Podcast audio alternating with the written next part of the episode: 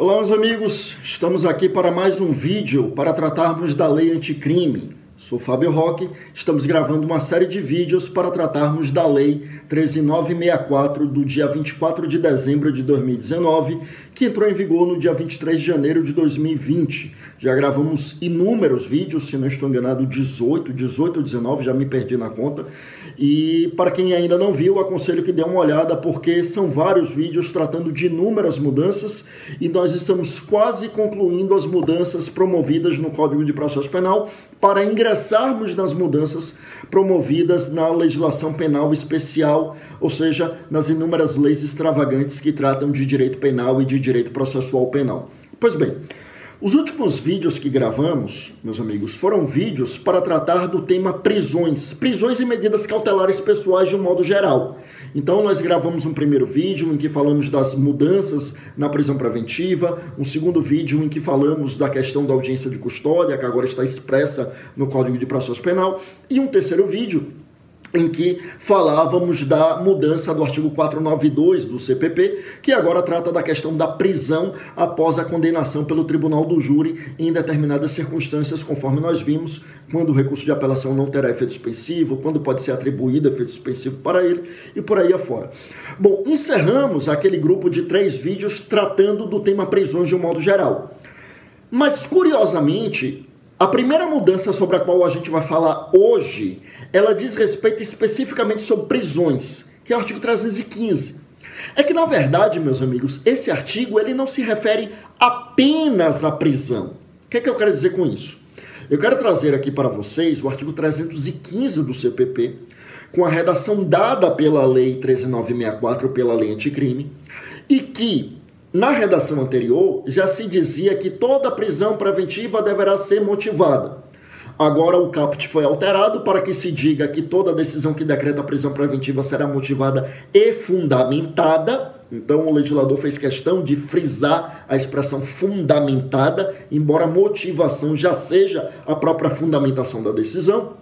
Mas a grande novidade realmente é a inclusão do parágrafo 2 nesse artigo 315 e que, na verdade, meus amigos, é uma reprodução de um dispositivo do Código de Processo Civil que a doutrina já dizia que já deveria ser aplicado ao Código de Processo Penal. E vou além. Esse dispositivo, embora esteja no parágrafo 2 do artigo 315, tratando especificamente de prisão preventiva, ele vale para toda e qualquer decisão. O que é que eu quero dizer com isso?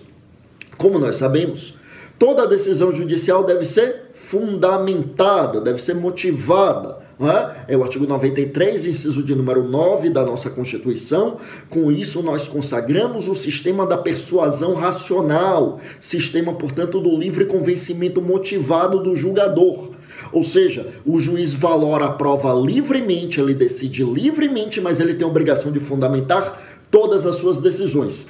A única exceção que existe no nosso processo penal é o veredito, ou seja, a decisão dos jurados no tribunal do júri, a decisão do conselho de sentença. Como nós sabemos, os jurados decidem e não fundamentam. Não é que eles podem dispensar a motivação, é que eles estão proibidos de fundamentar, porque o que se entende atualmente é que uh, se eles fundamentarem, vai haver a quebra do sigilo da, das votações e o que violaria um dispositivo constitucional. Embora em doutrina há quem diga que poderia ser encontrado um, uma forma deles darem uma motivação mais sucinta e sem que quebrasse o sigilo, mas não é o que tem prevalecido.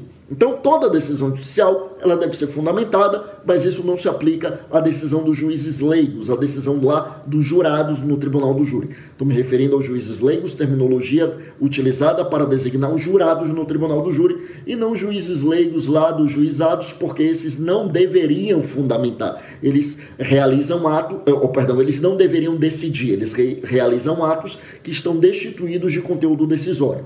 Vamos lá, o que, que acontece? Aí vem o 315, parágrafo 2 do CPP. Eu vou pegar aqui para ler na íntegra e comentar cada uma das suas partes, cada um dos seus trechos, mas eu repito. Uh, replicando um dispositivo que já está no CPPC e que já se entendia que deveria ser aplicado também ao processo penal, subsidiariamente, mas agora o 315, parágrafo 2 diz assim: não se considera fundamentada qualquer decisão judicial, seja ela interlocutória, sentença ou acórdão, que, inciso de número 1, um, limitar-se à indicação, à reprodução ou à paráfrase de ato normativo sem explicar sua relação com a causa que a questão uh, com, uh, com a causa ou a questão decidida.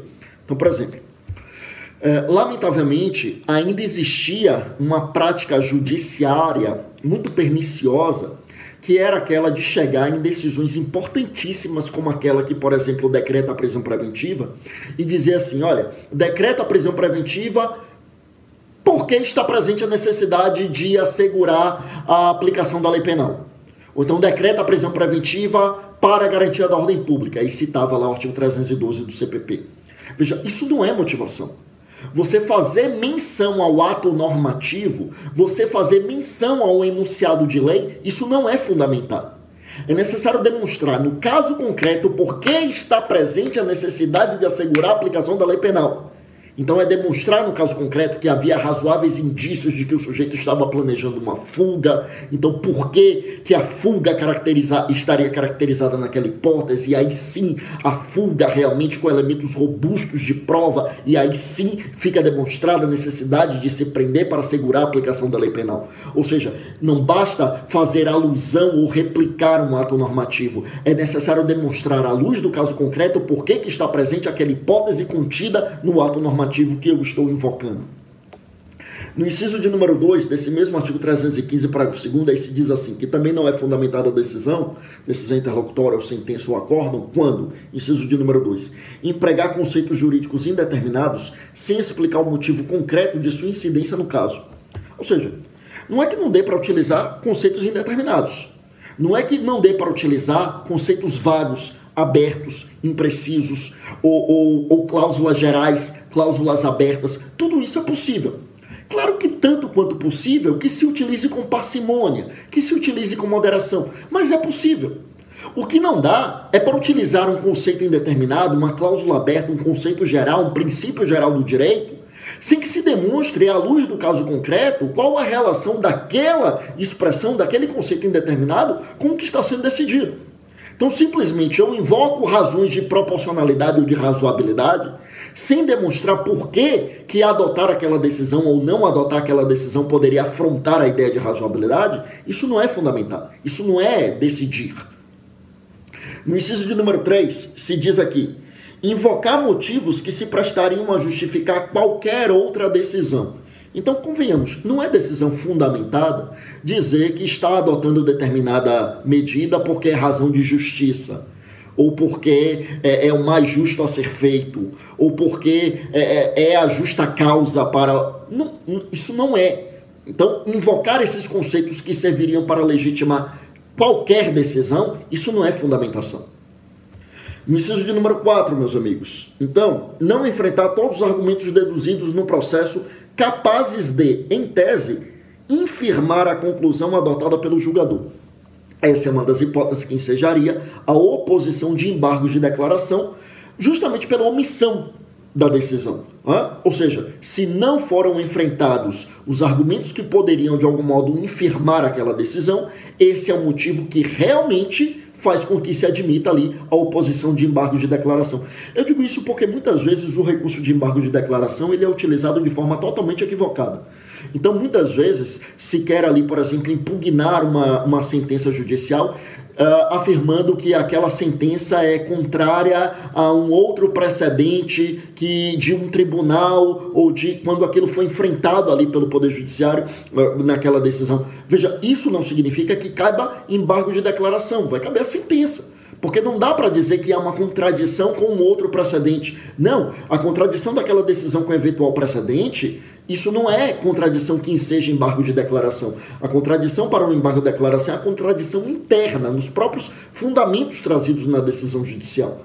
A omissão também, quando, agora, quando se omite ali a apreciação de argumentos que poderiam modificar aquela decisão, que poderiam infirmar aquela decisão, aí sim caberia a oposição de embargo de declaração, porque não haveria fundamentação plausível para aquela hipótese. No inciso de número 5, meus amigos, se diz assim: que também não há fundamentação né, na decisão interlocutória, sentença ou acórdão, que, uh, inciso número 5, limitar-se a invocar precedente ou enunciado de súmula sem identificar seus fundamentos determinantes, nem demonstrar que o caso sob julgamento se ajusta àqueles fundamentos. Então, por exemplo, citar na sentença ou na decisão precedente judicial que trata de um tema totalmente diferente, isso não é fundamentação sem invocar, sem demonstrar por que, que aquele precedente se amolda àquele fato que eu estou julgando, isso não é fundamentação. Né? É a mesma coisa de fazer, como diz no inciso de número 1, um, fazer uma invocação de um ato normativo sem demonstrar por que, que aquele ato normativo tem aplicação no caso concreto. Isso não é fundamentação. Tá?